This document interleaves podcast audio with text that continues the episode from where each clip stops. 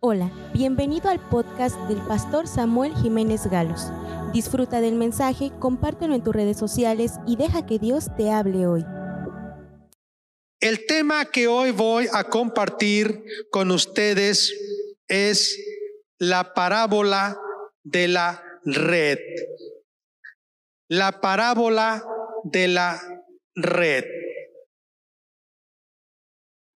¿Qué es una red? Quizá algunos de los que están aquí no han tenido la oportunidad de estar cerca de los grandes ríos donde la gente ribereña pesca. Como por ejemplo los que viven a las orillas o riberas del río Amazonas. Es un río muy ancho, muy, muy ancho y muy profundo también, el río Amazonas. También quizá algunos no han tenido la oportunidad de estar en algunos lagos, como el lago Pátzcuaro. Ahí yo he visto que hay gente que se dedica a la pesca. O quizá algunos no han tenido la oportunidad de estar cerca de unas presas, como por ejemplo, hay una presa en nuestro estado que se ubica en la comunidad Jalapa del Marqués. Ahí hay mucha gente que se dedica a la pesca. Y quizá usted no ha tenido la oportunidad de ir al mar. Así que yo le quiero explicar, sobre todo con algunos niños que están aquí, qué es una red. Una red es un objeto que tiene aberturas y que está hecho o hecha la red de hilo y que se va uniendo con nudos dejando aberturas. Entonces, un hilo que se va uniendo por nudos y dejando huecos. Es como si fuera una malla, pero es de hilo. Y las redes tienen en la parte de en medio pedazos de metal para que cuando lancen la red hacia el río, el mar, el lago, la presa, entonces esa red descienda hacia abajo a las profundidades por el peso del metal. Pero en las orillas tiene corcho o hule o algunas bolas como si fueran pelotas, le llaman boyas, que tienen aire. Y entonces esto hace que las orillas no se hundan, solamente la parte de en medio. Esa es una red. Y contiene también un hilo en el que pueden jalar para ir cerrando esa red como si fuera una, un lienzo, una manta, y se va cerrando cuando ya hay peces adentro. Esa es una red. Pero, ¿para qué sirve esa red? Ya he mencionado que es para pescar. Dos cosas se hacen con esa red. Principalmente, ya que se lanzó la red, entonces sirve para reunir todos los peces. Pero deben saber que pueden ser atrapados quizá hasta cocodrilos o quizá camarones si, si la red tiene orificios muy pequeños. O quizá hasta pueden ser peces grandes, ya no tan pequeños.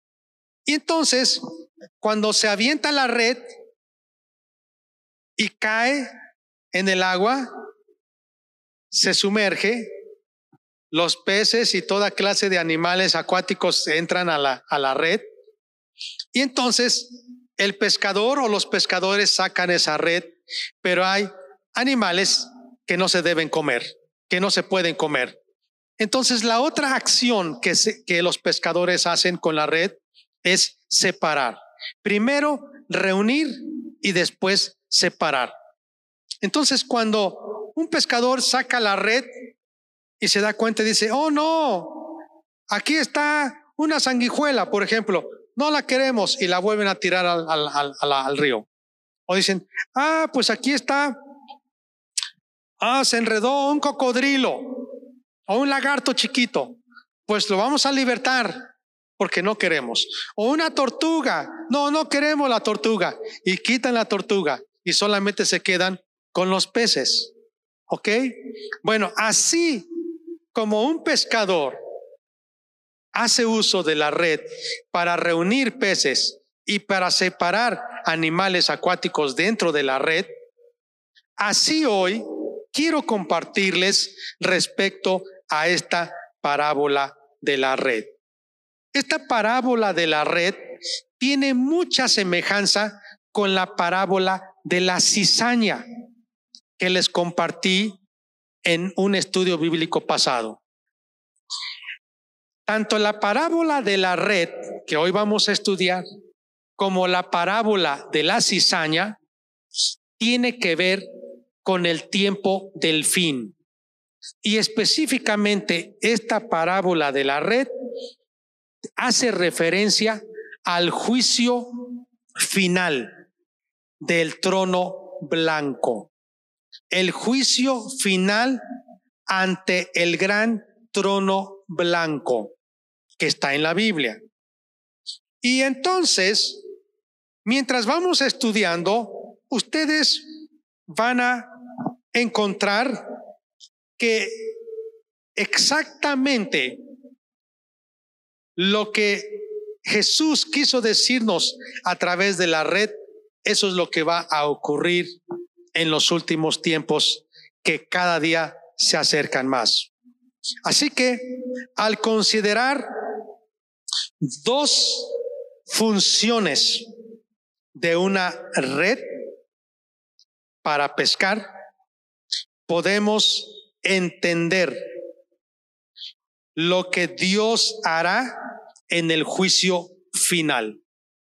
Al considerar dos funciones que hace una red para pescar, podemos entender lo que Dios hará en el juicio final.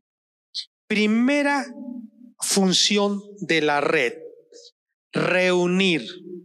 Algunos también llaman recoger. Vamos a leer en Mateo 13, 47. Asimismo, el reino de los cielos es semejante a una red que es echada en el mar. Recoge de toda clase de peces. La primera acción es recoger o reunir. Es la primera acción. El reino de los cielos es semejante a una red. La red es lo que Dios hará, recoger, reunir. Así como la red reúne, recoge, la red en este caso es Dios mismo que recogerá de este mundo a la gente. Y dice, esa red que es echada en el mar.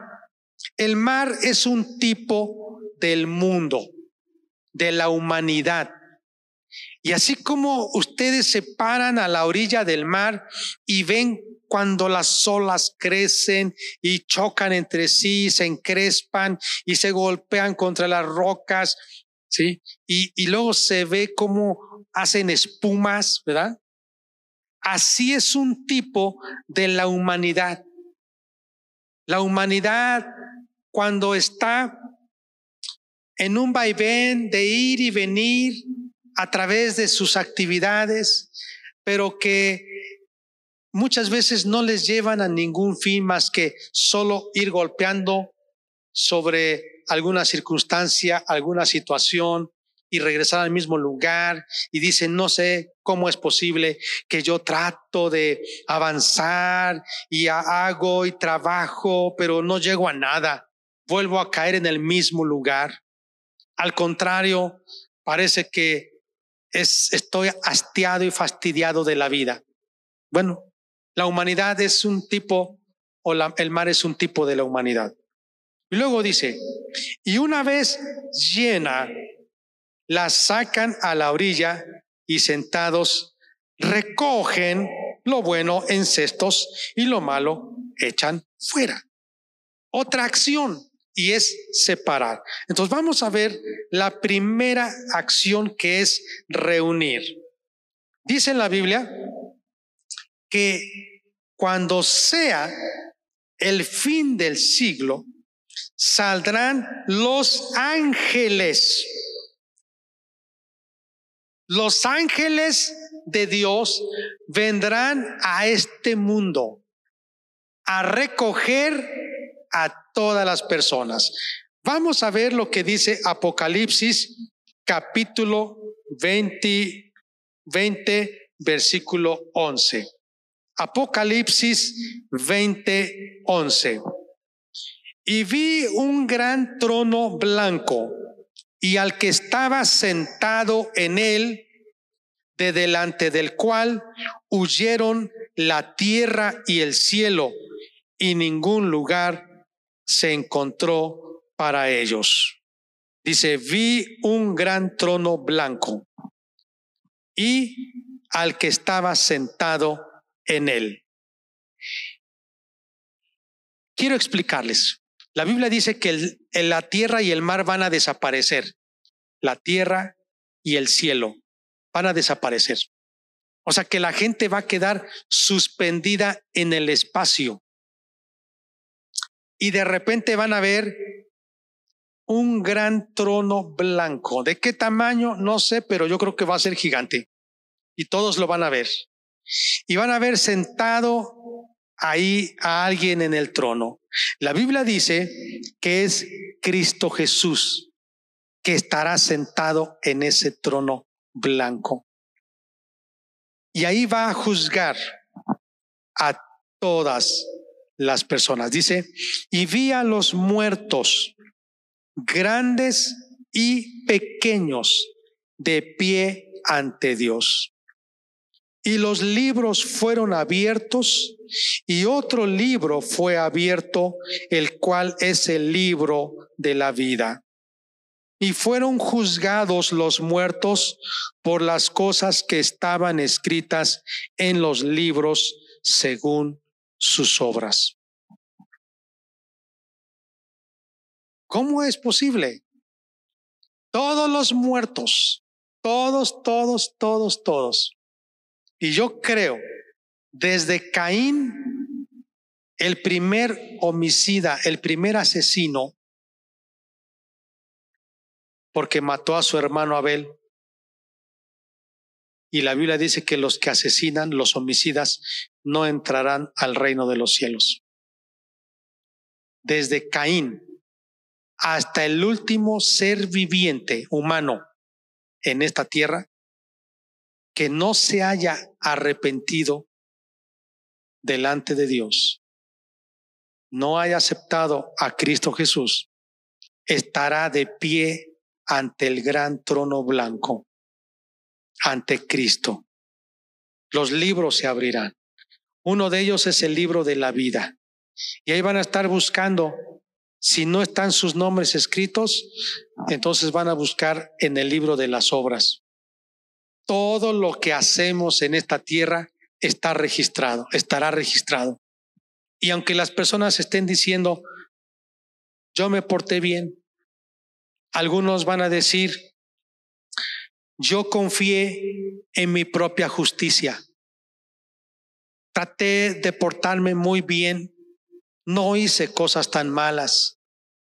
Quizá algunos van a decir, pues yo tengo la seguridad de que voy a ir al cielo porque mis padres amaban mucho a Dios.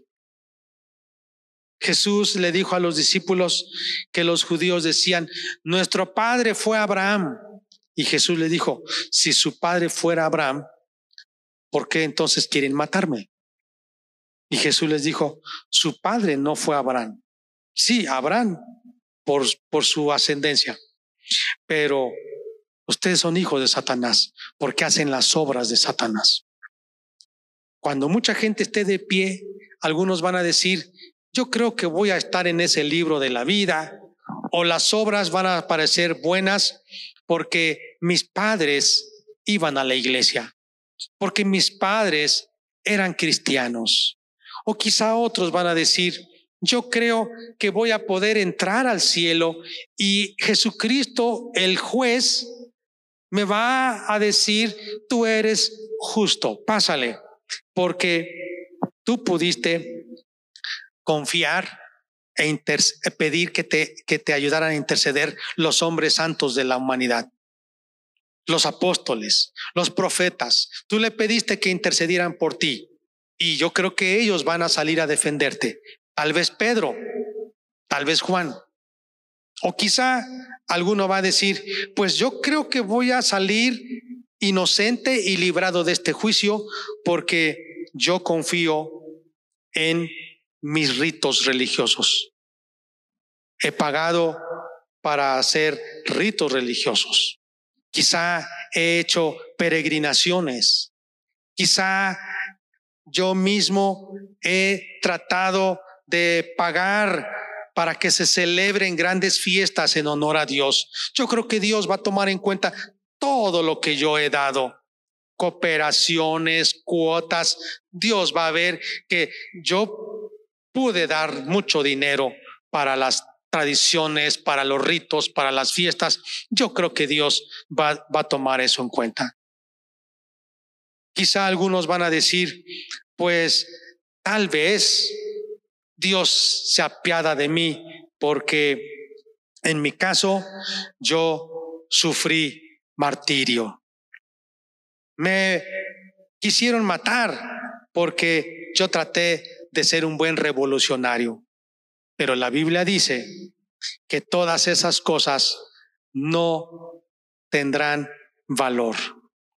Lo que vale delante de la presencia de Dios es que hayamos sido lavados y comprados con la sangre de Cristo que nos hayamos arrepentido de nuestros pecados, que le hayamos entregado nuestra vida a Cristo Jesús. Eso es lo que vale. Efesios capítulo 2, versículo 8 dice, si usted lo puede leer conmigo, conmigo, Efesios 2, 8, porque por gracia sois salvos, por gracia cuando dice gracia, Efesios 2, 8, por gracia significa que usted no puede comprar la salvación con nada de este mundo. La salvación cuesta mucho. Así que ni con obras, ni portándonos bien, ni haciendo muchos bienes, ni dando muchas limosnas, ni haciendo muchas caridades, ni quizá apoyando mucho las fiestas, los ritos religiosos, quizá para construir grandes templos y capillas. Y quizá usted dice, pues yo hasta mismo me he golpeado en, en mi cuerpo para hacer peregrinación y he sufrido. Todo eso no cuenta. La Biblia dice, porque por gracia sois salvos, por la fe en Cristo. No es por obras para que nadie se gloríe. Así que lo que nosotros vemos aquí en la historia de la red es que Jesús enviará a sus ángeles y va a recoger a todos en este mundo. Y estarán de pie y se abrirán los libros de la vida, de las obras y otros más. Y el que no esté escrito, dice la Biblia, no entrará al cielo. Así que vamos a ver la segunda cosa. Otra función de la red es separar. Y dice la Biblia en San Mateo, capítulo 13, el versículo 49. Así será el fin del siglo. Saldrán los ángeles y apartarán a los malos de entre los justos. Y los echarán en el horno de fuego, allí será el lloro y el crujir de dientes.